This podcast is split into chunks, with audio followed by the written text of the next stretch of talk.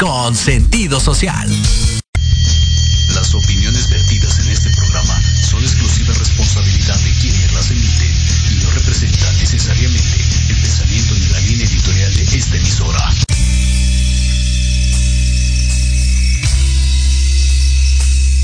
Conocer más sobre temas de desarrollo personal, autoestima, relaciones de pareja, cómo soltar la codependencia, etapas de un proceso de duelo y conocer las decisiones para ser feliz, quédate entonces a escuchar Reconexión con Ana Yeli. Comenzamos.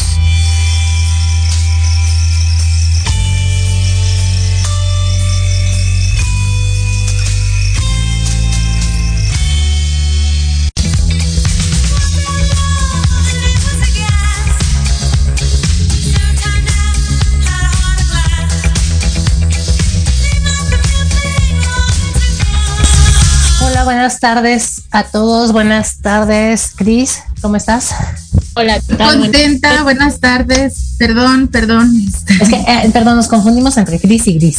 Ok, Cristina, voy a decirlo con okay. Hola, Cristina, ¿cómo estás? Hola, buenas tardes. Muy contenta de nuevamente estar con, con mujeres que han eh, salido adelante en situaciones tan complicadas y que han desarrollado, pero bastante su resiliencia, ¿no? Contenta de estar aquí, gracias. Exacto, muchas gracias.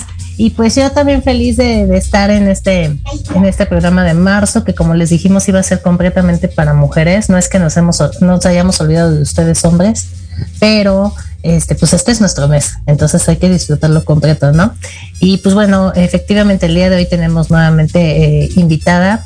Este, Gris, ¿cómo estás? Buenas tardes, gracias por, por estar aquí con nosotros y gracias por atreverte a compartir mucho de tu historia. Entonces, muchas gracias, Gris. ¿Cómo estás? Bien, bien, gracias. Qué bueno, muchas gracias. Pues, este, pues bueno, pues vamos a empezarle. Este, Gris, compártenos cómo fue tu experiencia, cómo fue tu aventura de vida, este, cómo fue este cuento de hadas y de terror. Cuéntanos. Bueno, pues realmente tiene pues yo, yo siento que poco y a lo mejor es mucho ya, mucho tiempo, hace ya dos años, ahora en enero, este que, que fue como todo, todo eh, el, el desenlace, ¿no? Yo, ¿Terminó apenas en enero? Hace dos años. Ah, okay. enero cumplió dos años. Ah, ok, ok. Exactamente, exactamente. En enero cumplió dos años. Yo a él lo conocí casualmente lo conocí hace 42 años más o menos. Fuimos, este, bueno, éramos amiguitos de niños de la infancia, fuimos novios a los 14 años. Después, pues ahí nos separamos, yo me casé, él se casó. Y de repente hace 10 años nos encontramos en Facebook, ¿no? Nos reencontramos y ya sabes, así como que, ah, hola. Él era bueno, sigue, sigue siendo sobrino de una ex vecina mía, que fue como mi super amiga en aquel entonces. Y nos reencontramos, empezamos a platicar de la familia.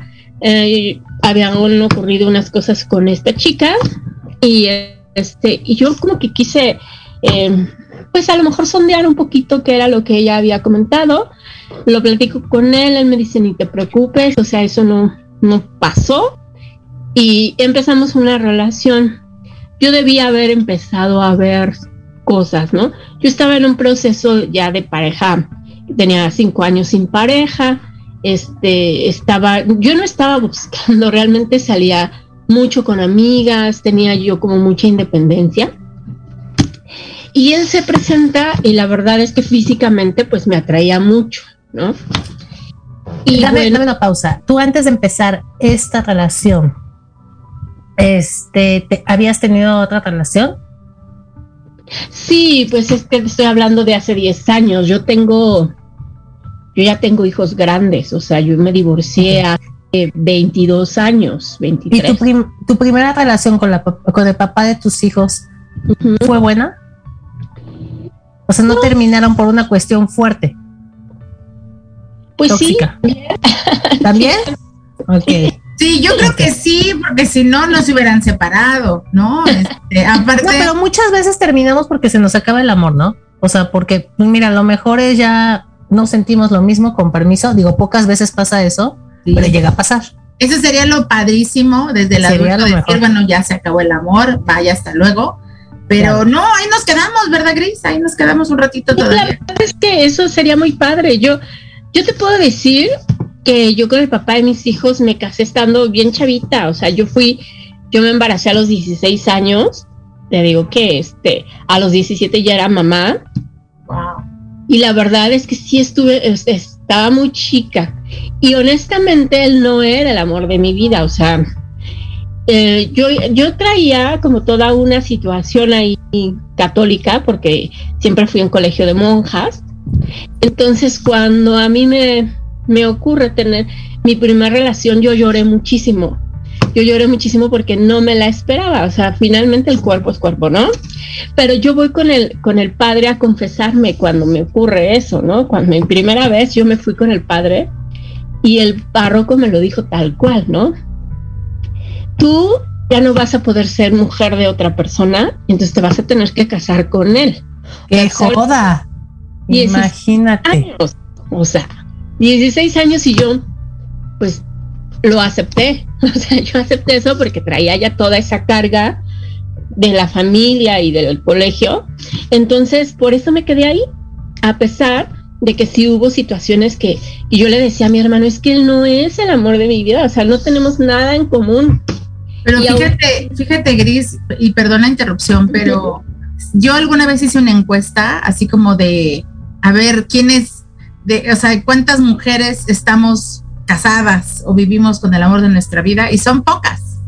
Son pocas. Son pocas, o sea, no necesariamente te casas o te quedas con el amor de tu vida. Es, es, doloroso, es triste, porque a veces el amor de tu vida tampoco estás en una buena relación, por mucho que lo ames, ¿no? Entonces, por lo que sea, pero bueno, era, era como, o sea, me llama la atención este, que, que la gran mayoría de las mujeres no nos quedemos con el amor de nuestra vida, ¿no? Sí, claro. Y entonces, bueno, sales de esta relación del, del papá de tus hijas, vamos, de tus hijos, perdón, vamos a llamarlo. Y, entonces entras a la otra, la que nos estabas contando. No, no, porque yo te estoy hablando que me divorcio hace 23 años. Ok. O hace 23 años yo me divorcio, tuve algunas otras relaciones, una relación muy fuerte también es muy similar a esta, que duró poco, duró la verdad como año y medio, dos años.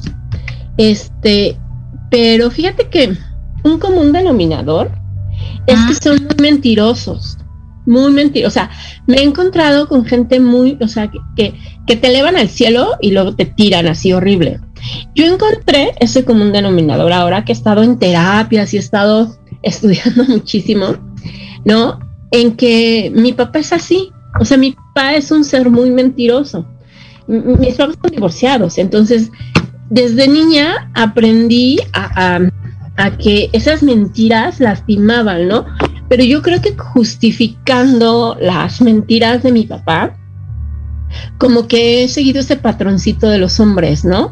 En que mienten, que son así como que, ay, ante, delante de todo el mundo son así los hombres súper lindos, súper todo, y con uno pues son bien diferentes, ¿no?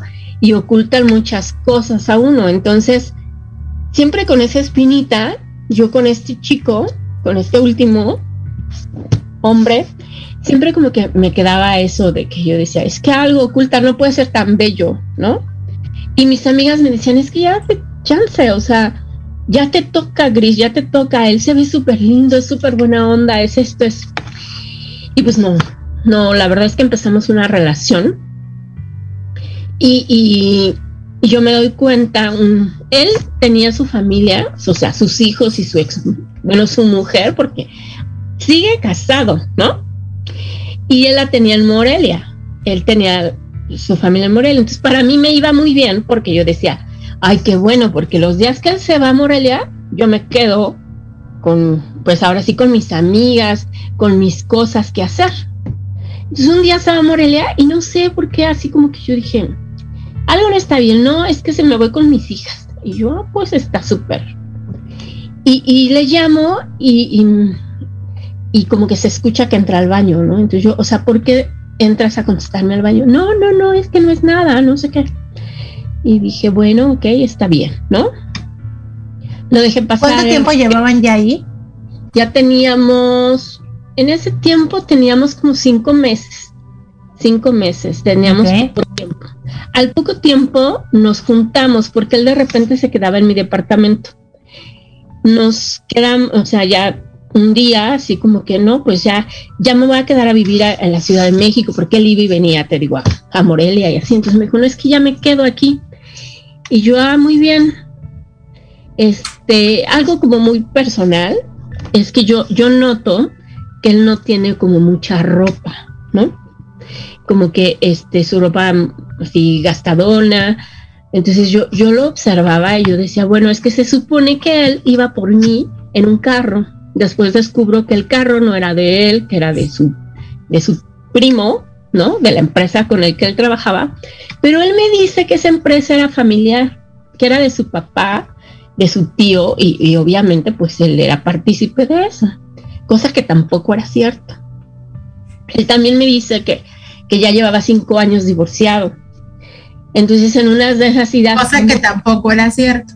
No, porque una ida a Morelia este, yo hablo con su hermana que vive aquí en México, que ya, ya te digo que ya teníamos así como tiempo, y me dice, Cuñis, es que acuérdate que, que, él no va a llegar pronto, o sea, porque ya se había demorado, no sé, él siempre llegaba los lunes y ya era miércoles, y, y me decía, no, pues es que he tenido unas situaciones, y yo, ah, pues está bien, yo la verdad es que no, no exigía como nada, ¿no? Entonces, este, platicando con mi cuña, bueno, con su hermana, le digo, oye, Ani, es que todavía le digo cuñiz, pero nos decimos así como ya vacilando porque ella y yo seguimos siendo muy amigas, ¿no? Entonces le digo, oye, este, pues es que ya ves que él se va a tardar, trae, dice, ay, sí, dice, qué rollo con esta vieja, ¿no? Que le aventó a la patrulla. Y yo así de, ¿qué, qué, de qué me hablas? Pues no, es que porque, este, le están demandando la pensión y, y yo, como por qué si él les manda dinero. O sea, él me hacía ver que él no traía ropa, que no tenía como muchos, a veces una solvencia, porque mandaba pensión.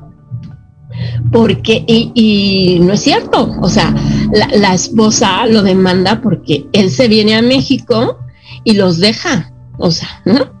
Los deja y no, este, y no paga pensión y obviamente pues se, viene sin, sin nada y se viene a trabajar con su primo, pero su primo pues no le pagaba mucho. Entonces yo así de que, ¿cómo que no está divorciado? O sea, no, él ya vivía conmigo. Entonces yo así como que, bueno, pues no, pero no te preocupes. Yo no, es que cómo no me voy a preocupar, eso es algo preocupante. Regresa y le pregunto de, de esta situación y me dice, es que ella es la que no me quiere dar el divorcio, es que ella está muy loca es como clásico, ¿no? O sea, ya no, ya no, este, ya no dormimos en la misma cama, pero tenemos que seguir viviendo en la misma casa, ¿no? Y por los, hijos.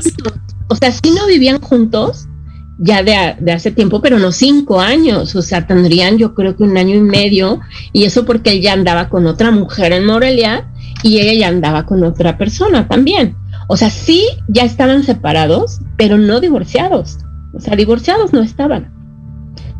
Pero sí, este, pues bueno, a la larga yo asumí que, que, ya empezaba a divorciarse, incluso le consigo a una amiga que es abogada y que le iba a ayudar, ¿no? Y, resulta que la señora puso en guardia y custodia a la niña más chica con un abogado, porque no sé, o sea, ella también estaba, no estaba como muy bien de su cabeza, ¿no? Entonces ya pasa el tiempo, las niñas vienen a vacacionar con nosotros, este, pero empiezo a descubrir muchas cosas, ¿no? Entonces yo así como... O sea, las niñas ya, ya tenían una relación contigo.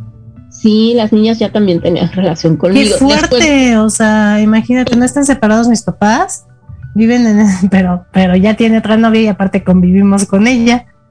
Exacto, pero te digo que ellos ya no vivían juntos, o sea, e, e, si era un hecho, que ya no vivían juntos.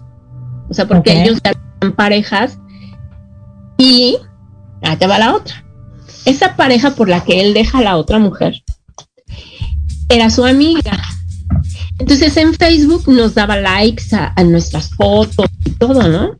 Entonces, este, él me decía, es que es muy mi amiga. Y yo, ah, pues qué buena onda, pues ellas hasta me invitan a tomar un café porque eran como dos chicas. Y este, me dicen, a ver, ¿qué día vienes a Morelia a tomarte un café? Y yo, ah, sí, claro que sí. Pasan los 15 años de mi hija y él se va a Morelia. Y entonces yo pongo un spa. Yo trabajaba en, en una aseguradora y pongo un spa. Entonces, este, pues el spa iba avanzando y ya necesitaban que yo me quedara como al 100% delante del spa. Entonces hablo con él, hablo con mi hijo y les digo, oigan, pues la situación está así y él me dice, no, yo te apoyo y tú salte ya de trabajar y te vamos a ayudar, pues estamos bien los dos. Y mi hijo también, ¿no? Y dije, bueno, pues está bien. Este, pido mis vacaciones antes de salirme y renunciar, pido mis vacaciones. Él llega de Morelia el día que pido mis vacaciones y nos vamos al concierto de Mijares y, y Emanuel. Entonces yo decía, qué canción tan fuerte la de Si me tenías, ¿no? Y él, no, sí. yo le dije, es que yo no te podría soportar nunca una traición así, ¿no? Y él me dice, no, pues es que jamás en la vida yo soy como un extraterrestre. Yo entendí en mi, en mi relación pasada. Eso me gustó. que no estaba bien ser, ser así, ¿no? Y aparte, pues mi, mi hermano está pasando por esa situación. Fíjate que ahora que fui a Morelia, supe que mi hermano anda con otra mujer y está destruyendo a su familia, igual que mi papá lo hizo. Pero yo decía, ay, no, pues... Y la cadenita se repite, ¿no? O sea... Exacto, porque yo descubro en esos días de vacaciones, él se mete a bañar, y entonces, este, estoy buscando mi teléfono y digo, ay, ¿qué hora será, no? Y no está mi teléfono y agarro el de él y veo la hora, pero le llega un mensaje. Y ya sabes, ¿no? Pues lo leo y empiezo a descubrir que en las últimas veces que iba a Morelia, veía a su ex, que era su amiga, se supone, pero resultó que era la ex. Entonces le hablo a esta chica, le hablo y le digo, quiero que me expliques qué está ocurriendo. Y entonces ella me empieza a decir, no, él y yo tenemos una relación de muchos años y no por tu culpa la vamos a terminar. Y entonces él sale del baño y me, es que, ¿qué haces, no? Entonces, pues ya, peleamos, lo corro de mi departamento, este, si se va, yo la verdad es que sí me puse muy mal, yo seguí yendo a mi trabajo, tenía la spa todavía, entonces ya no renuncié, regreso de vacaciones y no renuncié, yo estaba muy mal y me acuerdo que, que él me mandaba una amiga de, amiga mía de aquí de México y este, fíjate cómo es, estaba yo bien mal con esa situación. Y me habla su amigo, no, de verdad, es que créeme que él sí eres el amor de su vida, él sí te quiere, él está muy mal, este, dale la oportunidad de hablar contigo. Yo no lo quería ni ver. Yo le digo, no, o sea, de verdad no quiero verlo, no quiero discutir esto contigo, porque finalmente tú eres su amiga, obviamente lo vas a apoyar. Y bueno, total que ella insistió, insistió, insistió, y nos citamos en un lugar. Nos vimos, él me juró y perjuró que había sido un error.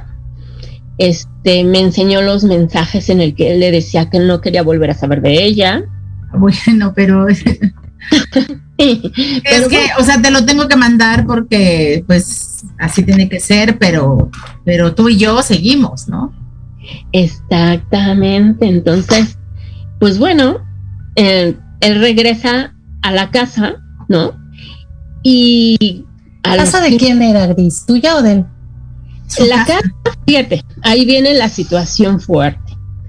Ese departamento eh, lo habíamos, eh, yo vivía ahí con el papá de mis hijos. Yo me salí muchos años, te digo que ya iban como 12 años. Regreso a ese departamento porque la abuela de mis hijos, este, me lo prestó para que yo viviera con mis hijos. Yo, bueno, estaba en compra y venta. Ella nunca me quiere firmar la carta de compra y venta para que yo lo compre. Y empieza a haber un litigio que nunca me enteré. Y a los 15 días que ocurre esto, a nosotros nos lanzan a la calle, así tal cual, ¿no? Esos lanzamientos por rentas congeladas y todo esto, nos lanzan a la calle. Y me quedo yo literal con mis hijos en la calle, el papá llega y ni siquiera nos ayuda en nada, todos estábamos subiendo, mis primos me mandan camiones de mudanza, los llevamos a una bodega y bueno. Entonces él en ese, en ese momento me apoya, ¿no?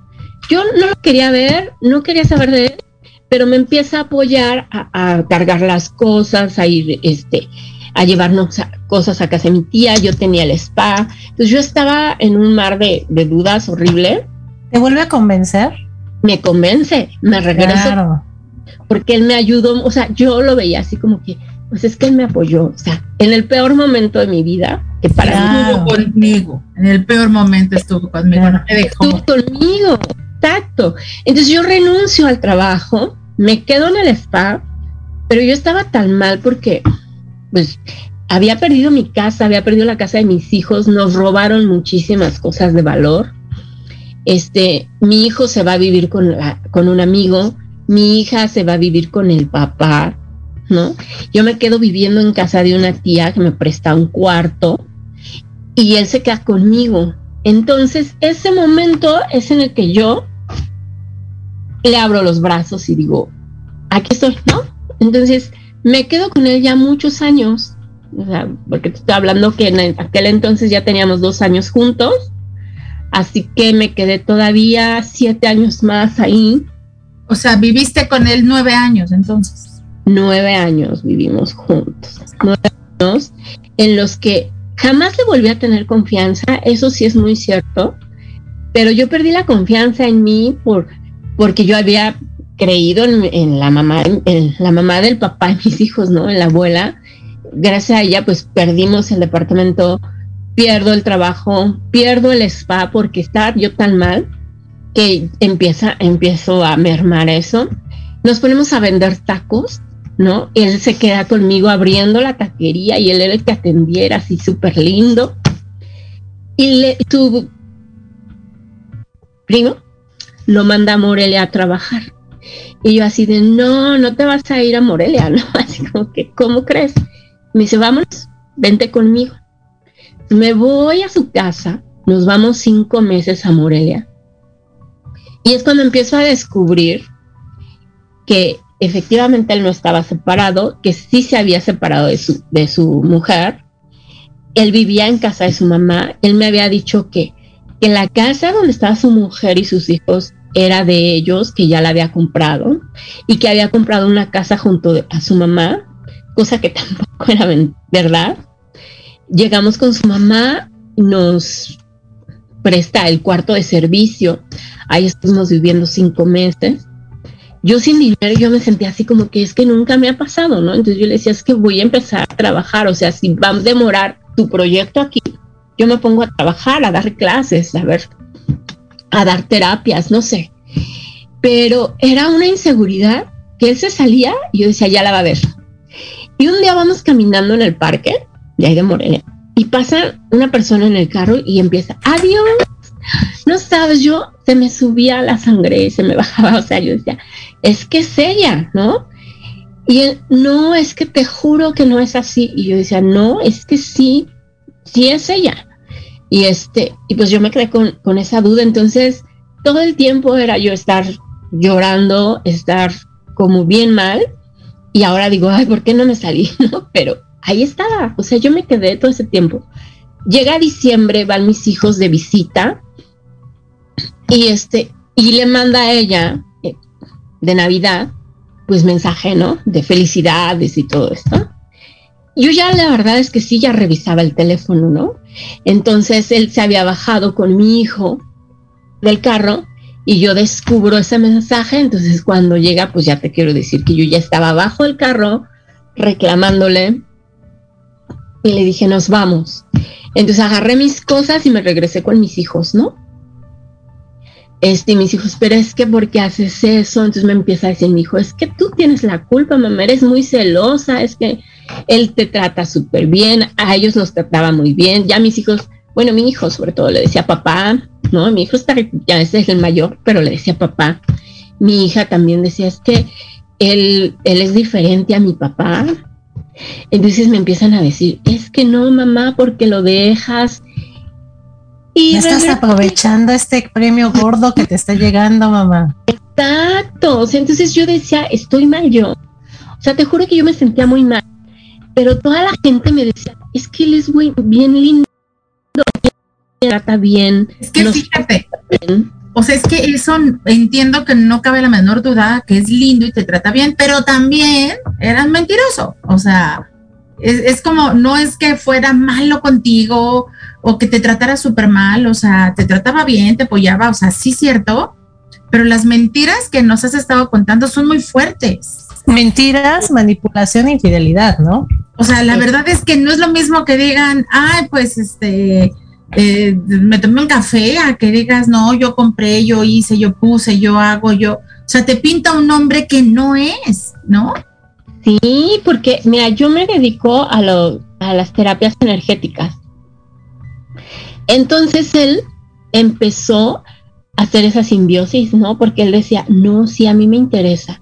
Entonces yo leía mucho, a mí me gusta mucho leer.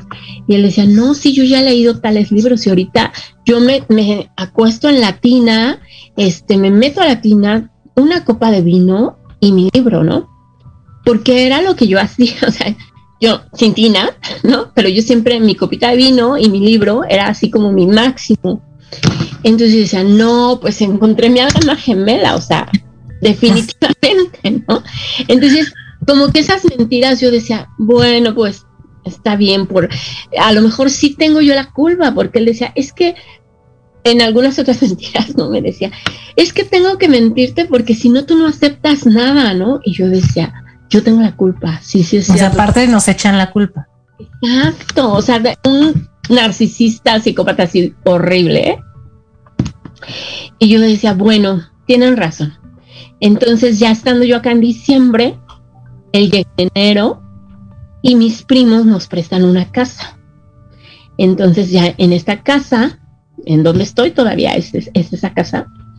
Y, y, me acuerdo que, pues, este, ya él llega y mis hijos, no, que sí, acéptalo, mamá, es que... Y yo, bueno, está bien, ¿no? Mis amigos, mi mamá, mi papá lo adoraba también, ¿no sabes? Que era súper raro, ¿no? Pero bueno. Entonces eso me hizo a mí de decir, sí, yo soy la que estoy mal, estoy bien enferma porque soy bien celosa.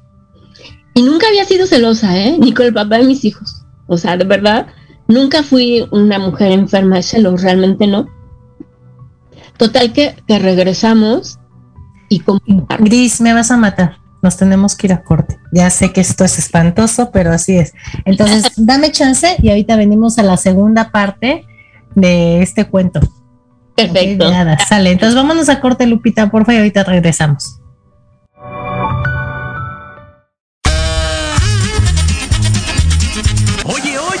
¿A dónde vas? ¿Quién, yo? Vamos a un corte rapidísimo y regresamos. Se va a poner interesante. Quédate en casa y escucha la programación de Proyecto Radio MX con sentido social. ¡Uh, la, la chulada!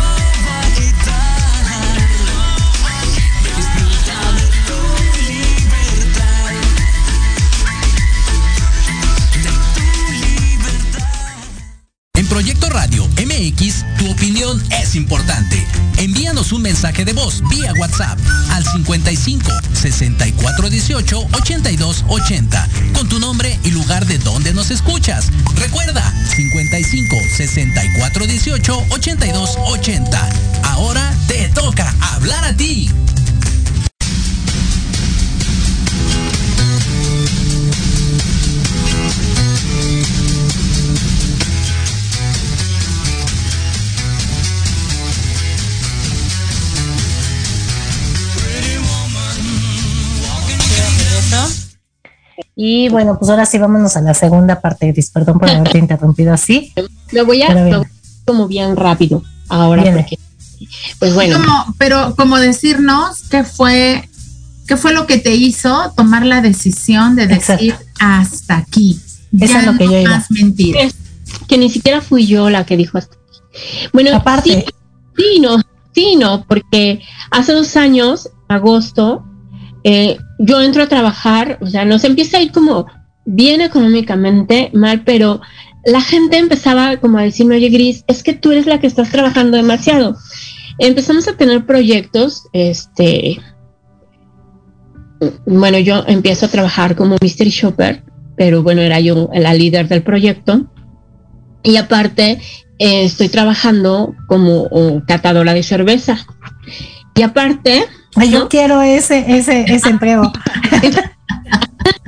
Entonces, fíjate que a mí la cerveza ni me gusta tanto, ¿eh? Pero bueno.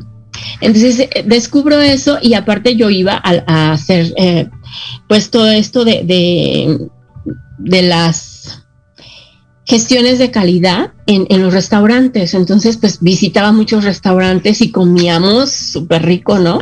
Y era mi trabajo, era parte de mi trabajo mi hija se va a Estados Unidos, se iba a, este, a graduar, entonces yo digo, necesito meterme a un trabajo como que ya bien, este, bien estable, ¿no? Porque aquí me iba bien, la verdad es que me iba muy bien, pero a veces no, este, no sabía yo cuánto iba a tener al mes. Sucede que yo me empiezo a cansar, me empiezo a cansar porque él, yo compré un carro, lo metimos a Uber y lo meto, o sea, él, él andaba sin trabajo porque no tenía papeles o sea, ya después descubro que, ni siquiera había terminado la secundaria, ¿no? Entonces, este, yo dije, bueno, sin papeles, pues de qué vas a trabajar. Entonces compro un carro y, se lo doy a trabajar para que trabaje en Uber. Y también, o sea, empieza a hablarle a las mujeres como que yo paso por ti, pues él era empresario, ¿no? Él era empresario, entonces él tenía el tiempo libre para pasar por quien se le diera la gana, ¿no? Este, también lo descubro y, y ya no lo dejo trabajar en eso y empieza a trabajar conmigo en los proyectos. Entonces yo empiezo a trabajar en eso, pero sí, o sea, yo ya estaba muy cansada porque yo de repente le decía, oye, tú tienes, uh, tenía él un proyecto con una refresquera, no sé si podamos decir nombres, ¿no? Pero también hacíamos este, los proyectos de, de, degustación de refrescos, ¿no? Entonces, este, a él lo dejo yo en uno de los proyectos en el que le pagaban cuatro mil pesos al mes. Y con esos cuatro mil pesos al mes él decía que le mandaba dinero a sus hijos, pagaba el celular, ¿no? Y entonces yo le empiezo a hacer cuentas, le digo, es que dime en qué cabeza cabe que con esos cuatro mil pesos vives. O sea, en la casa yo pongo todo, ¿no? Compro despensa, comemos, o sea, sí, obviamente en los restaurantes, sí, sí me lo dan gratis porque era, no sé, de tres a cuatro veces por semana que íbamos. Digo, pero yo quisiera que en algún momento tú dijeras, sabes que yo pago, ¿no? O vamos a ir al restaurante porque yo voy a pagar. Sí, cuando él tenía dinero que nos salían proyectos buenos y que él se quedaba con una parte que no estaba mal, este sí me compraba así como el regalo, ¿no? Pero era lo que yo les decía a mis amigos, porque me decían, es que te consentía. Y yo, a ver, él me compraba, por ejemplo, unos tenis de dos mil pesos, pero esos dos mil pesos ya me armaban su economía. Entonces, esos dos mil pesos, ¿él cómo los recuperaba? Pues no dando a la casa gasto. Entonces, en realidad, los tenis no me los compraba él, los compraba yo. Sí, y aparte también yo creo que tiene que ver como con la imagen que tú construiste de él hacia los demás, ¿no? O sea, como el, lindo, el, el, que sí me apoya. Entonces tú construyes esa imagen con él, de él con los demás, y por eso es como él te apoya, ¿no? Porque ya lo escucharon de ti. ¿En qué momento decides salirte de Iris? Bueno, entonces ya yo digo, no, esto está mal. Yo ya no quise regresar a Morelia a casa de, sus, de su mamá, este, porque ocurrieron también unas cosas en una fiesta. Y luego también ya no quiero ir a casa de su abuela. Y en diciembre yo le empiezo a decir, ay, pues ve tú solo. Nosotros andábamos, te estoy platicando que ya teníamos así como cinco años que andábamos a todos lados juntos, ¿no? Por mi inseguridad, sí, sí es cierto, porque yo, pero también por inseguridad de él, porque mis amigos me empiezan a decir, es que él te alejó de nosotros, Gris. Entonces yo digo, ¿sabes qué? Vete tú solo y vete. Y él me decía, es que ya no me gusta, hace de andar solo. Y yo le decía, pues es que tengo muchas cosas que hacer, además trabajo en, el horario nocturno, estoy súper cansada, lo que yo quiero es dormir, ¿no? Porque tengo que estar bien todo el día para hacer todos los trabajos que hacía, o sea. Entonces él, este, en una noche llego yo y es mi cumpleaños y sale con que él no tiene dinero y acabamos de tener un buen proyecto. Mis hijos me llevan a cenar y le dicen, no, ¿cómo no vas a ir? Nosotros lo pagamos y él va. A la semana le digo, sabes que esto ya no me gusta. Ya es cuando yo me decido y digo, ya no. ¿Sabes qué? Me dice, es que voy a ir a, Morelia porque voy a llevar al cine a mi, a mi nieta. Y le digo, a ver, espérate. O sea, no tuviste para mi cumpleaños, no tienes para comprar despensa, pero tienes para irte a Morelia a llevar al cine a tu nieta. O sea, yo no estoy en contra de eso, de que veas a tu nieta. Pero caramba, o sea, ¿por qué? Perdón, ¿eh? ¿Por qué no le chingas más y tienes el doble o, haces más cosas, ¿sí? Y llevas a tu nieta y no nada más vas un día a llevarla al cine. O sea, vas cada 15 días y aparte aportas a la casa. Y si le empiezo a sacar todo y le digo, pues mira, tienes de dos. O agarras tus cosas, te vas a Morelia y no regresas. O te quedas aquí, te quedas a buscar un buen trabajo, a sacar adelante, a sacar el carro del taller, porque para eso ya lo teníamos en el taller y a dar un gasto y a irnos de esta casa porque ya no quiero vivir aquí, ¿no? Oye, y es cuando él decide irse, cuando tú le pones un límite. Exacto. Irse. Sí, entonces él se hace el mártir con mi hijo y le dice es que ya no me dejan ir a ver a mis hijas y se puso bien mal y le habla a mi hija también y mi hija, mamá, pero es que son sus hijas y yo es que espérense, no son sus hijas. O sea, es que él ese dinero, ¿por qué no planea tener dinero para ir cada 15 días o mandarles dinero. Entonces se va y él empieza a decir que yo ando con otra persona. Y yo así de, ay, sí, lo que quieras, ¿no? Y este, y me empieza a hablar y me empieza a, mensajear y me empieza a decir que por favor regrese con él. Su mamá nos había regalado un, un comedor muy padre ¿Cómo no te iba a buscar? Pues si se le fue la el Banco de México, ¿no? O sea, la comodidad, la se le fue el cajero automático. Pues, sí, todo, o sea, todo. Él se va, llega a Morelia, este, llega a vivir con su hija, ¿no? A cuidarle al, a la nieta, pero pues llega así, o sea, nunca encontró trabajo. En Morelia es muy complicado de por sí, y sin papeles, pues peor. Mira, yo creo que cuando tienes necesidad le buscas con o sin papel. Claro, pero fíjate, Gris, Gris, o sea, él te, te, vuelve a buscar, te sigue buscando, pero tú te mantienes en tu no. ¿Qué te hace mantenerte en ese no? ¿Qué ¿Ya estabas de... muy cansada? Ya estaba yo muy cansada porque aparte de que sí estaba cansada, que te digo que tenía tres trabajos, la gente empieza a decírmelo. Yo en algún momento, cuando ellos empezaron a decirme como un año y medio antes, yo les decía, es que estamos en una sociedad que estamos acostumbrados a que el hombre sea el que mantiene. Pero mira, a mí no me cuesta nada cambiar Justificabas. ¿no? Exactamente. Bien padre. Él, uh -huh. él me lava, me plancha, me hace comer, lava los trastes, o sea, ¿no? Y a ver, yo aquí te voy a decir una cosa, Gris. Este, en esta parte en donde tú justificabas de alguna manera, ¿te hacía sentir bien que él tuviera ese papel y tú el otro? Muy dentro de ti. Sí, ¿eh? La verdad es que no me molestaba tanto porque... Tanto, o sea, un poco te molestaba. Un poquito. Sí me molestaba porque yo la verdad estaba acostumbrada mis parejas o mis mis pretendientes pues me llevaban a buenos lugares, o sea, o sea, mentirosos o lo que sea, pero ellos pagaban ellos, ¿no? O sea, sí, o sea, ellos pagaban, aparte mis pretendientes eran así de Oye, vamos a vernos. Yo no, no puedo, ¿no? Pues es que yo tengo una relación, él es, y me decía, ay, Gris, pero es que, pero yo empiezo a, subir de peso, me empiezo a dejar de arreglar. Toda la gente me empieza a decir, Gris, vete en las fotografías, o sea, ya no eres tú. A ver, yo aquí creo, eh, a ver, primero me voy con un comentario que tenemos por aquí y ahorita les digo. Liz Juárez, a veces no queremos ver la realidad aunque todos nos apunte a ello. Lo sé porque a mí me pasó en una relación tóxica, donde encontraba mensajes y todo el mundo me lo decía, pero no lo quería ver exactamente.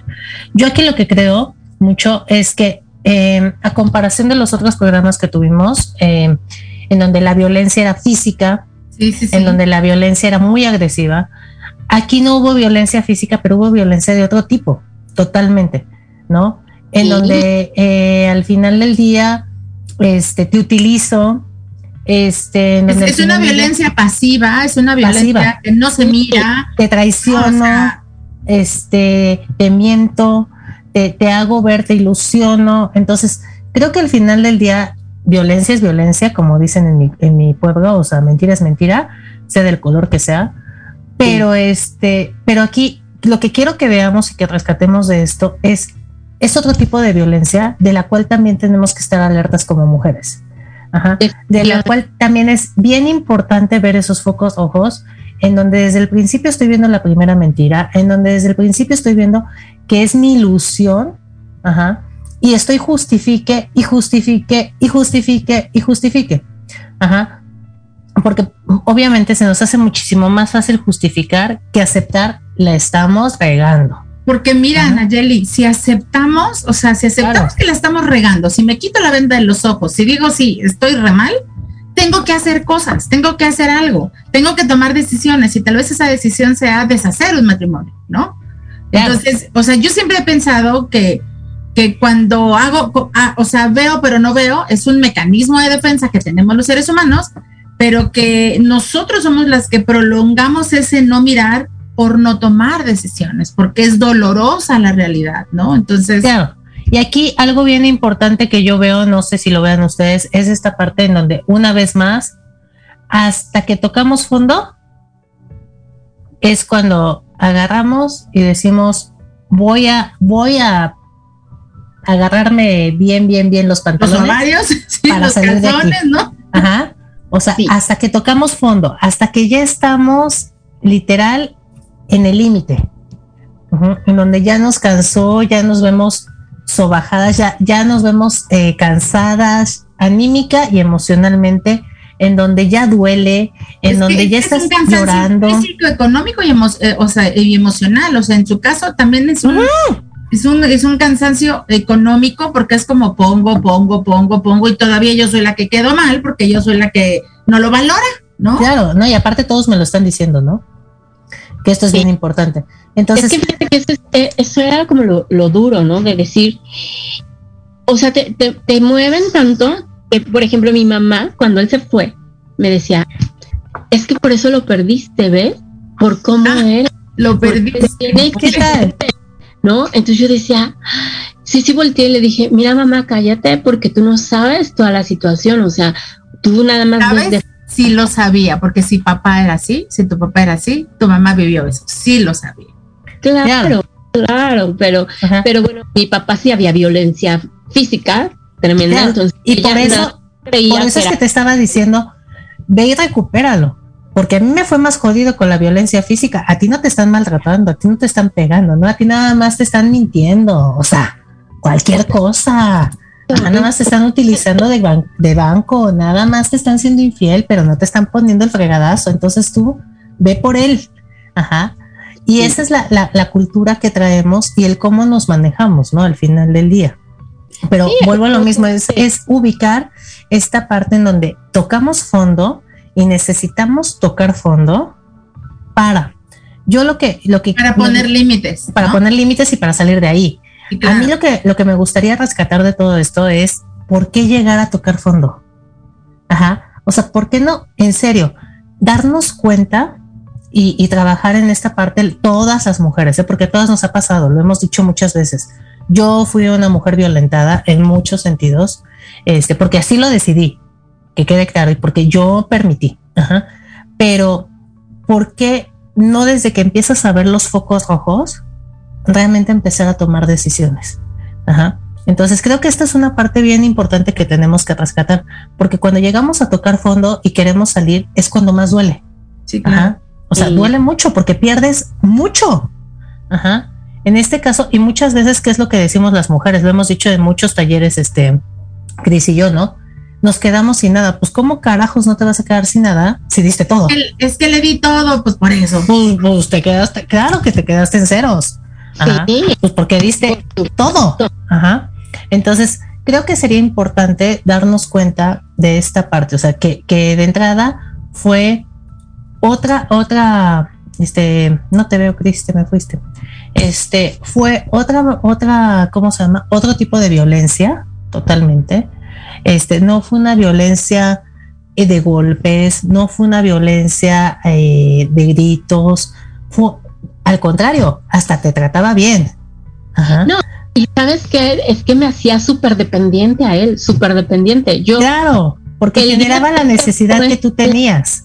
Yo el día que se fue y tuve que ir al mercado sola, de verdad sentía que me iba a caer. Yo le decía a mis amigas, es que en serio es increíble el nivel de dependencia que generé con él. Y te puedo decir que yo era una mujer, y bueno, ya vuelvo a ser una mujer súper independiente. Yo ya no agarraba el carro, ya no, porque yo decía, no, no, hijo, llévame. Los primeros meses era yo salir y estar en los lugares donde él estaba y empezaba yo a temblar. Me empecé a manchar por la ansiedad y la depresión. Por la ansiedad, claro. Sí, y mi hijo así de, me llevaba a todos lados hasta que un día, este, entré a un grupo de unos amigos, este, me, empecé a hacer como muy, muy este, mm, bueno, de muchos amigos nuevamente porque ya me decían, es que nos dejaste de ver por él, es que, bueno, empecé a ver todas las cosas que había pasado y ese día se me ocurrió irme hasta Zumpango. Para mí era así de, Dios mío, yo iba sudando, paso por una amiga y me decía, ¿estás bien? Y yo, ¿tu marido no sabe manejar? Y me decía él, sí, pero no agarro coches ajenos. Y yo, wow, ¿no? Entonces yo dije, bueno, pues me voy hasta Zumpango. Me fui hasta Zumpango, regresé de noche de Zumpango. Al otro día tenía un, un retiro que era irnos hasta um, el Teposteco. Y me fui al Teposteco pero ya en la carretera, en la, en la carretera Alto Pusteco, fue cuando empecé a fortalecerme esa parte de manejar, porque a mí me gustaba mucho ir a Cuernavaca, o sea, antes iba y venía, con él casi no salía. La verdad es que no teníamos muchos viajes, porque no había, yo, la verdad es que yo empecé también a veces a decir, ay, es que si voy es pagar doble, entonces ya no iba. Claro, sí, sí, sí, ya te duele. Pero entonces fíjate, es cuando tú pones el límite, él te hace un gran favor yéndose, empiezas tú a recuperarte, ¿no? Hacer lo que te gusta, manejar, viajar, ¿qué importa que fuera Cuernavaca? Pero es, esa es la recuperación, ¿no? Claro, y aquí viene importante esta parte en donde volvemos a lo mismo, no es una agresividad fuerte, pero sí hay una dependencia. Y en todas las relaciones tóxicas hay dependencia. Y hay un sentimiento de yo soy la culpable, yo soy la que está mal. Claro, y tiene que haber una violencia, aunque no sea agresiva. Yo muchas veces les pregunto a mis pacientes, ¿hay violencia? No, no hay violencia. Es que fíjate, cuando te dicen, es que no te digo la verdad porque te vas a enojar, eso es una manera. Eso es violencia. Claro. Porque no puedes ser tú. Ajá. Entonces, sí, aceptar cómo está la situación. Te ves bien, vámonos así. Yo jamás había salido en pants de mi casa Jamás. Eso de andar en tenis era para mí, ay no, pues qué fodonga. Claro. Pero bueno, entonces, recapitulando todo esto, la verdad es que creo que hay que rescatar esta parte en donde efectivamente volvemos a la parte de la violencia puede ser de mil maneras distintas, de mil maneras distintas. En todas las relaciones que hay violencia, hay esa parte de dependencia. Y tenemos que llegar a tocar fondo a algo que nos haga clic para decir, ya, me voy al carajo.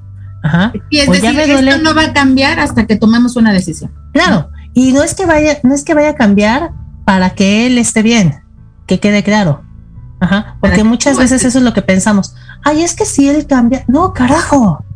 La que tiene que cambiar eres tú, porque si no, no va a cambiar nada. Y muchas veces lo hemos dicho, ¿no? Esta parte de, para que cambie mi entorno, para que lleguen personas sanas a mi vida, para que llegue una relación sana, tengo que cambiar yo.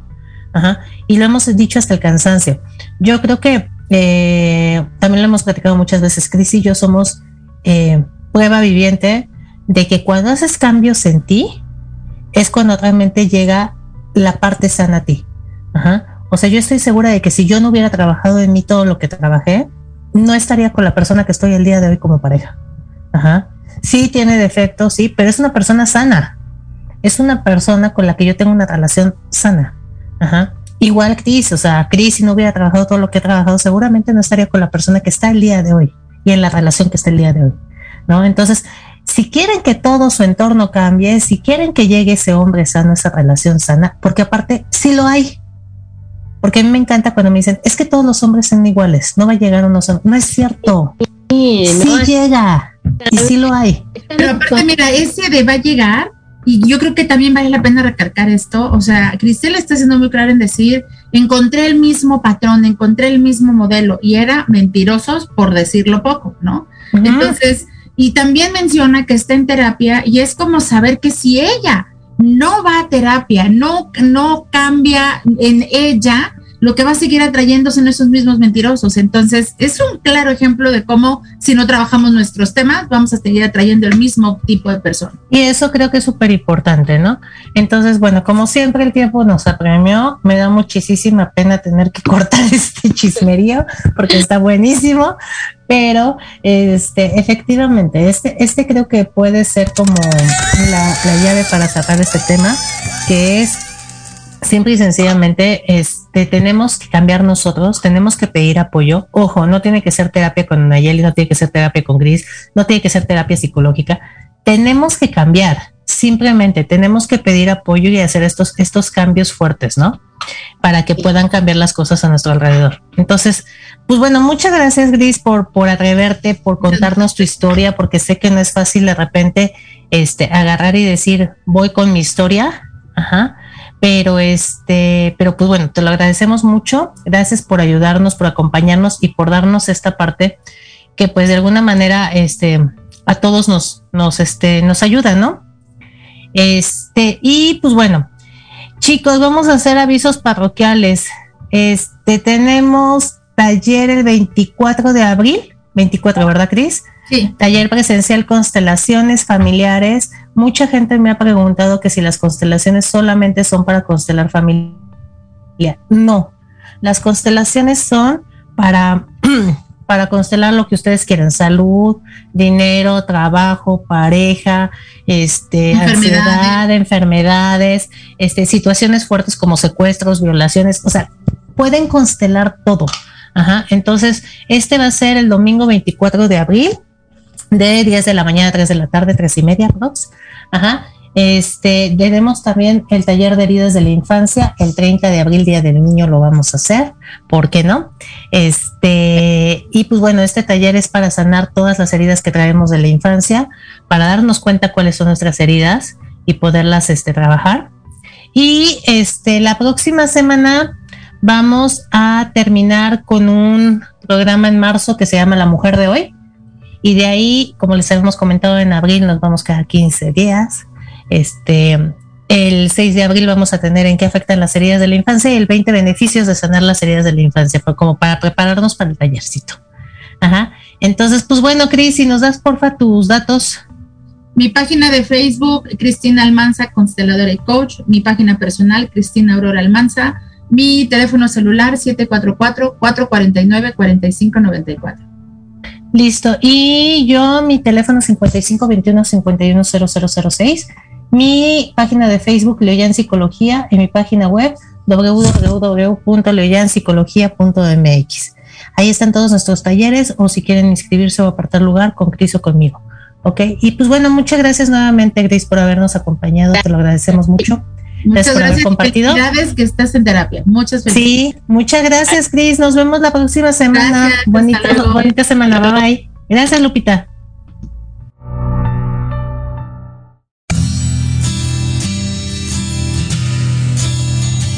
Esperamos que hayas disfrutado una vez más de Reconexión con Ana Yeli. Te esperamos en el próximo programa para seguir hablando y conociendo sobre temas de desarrollo personal. Hasta la próxima.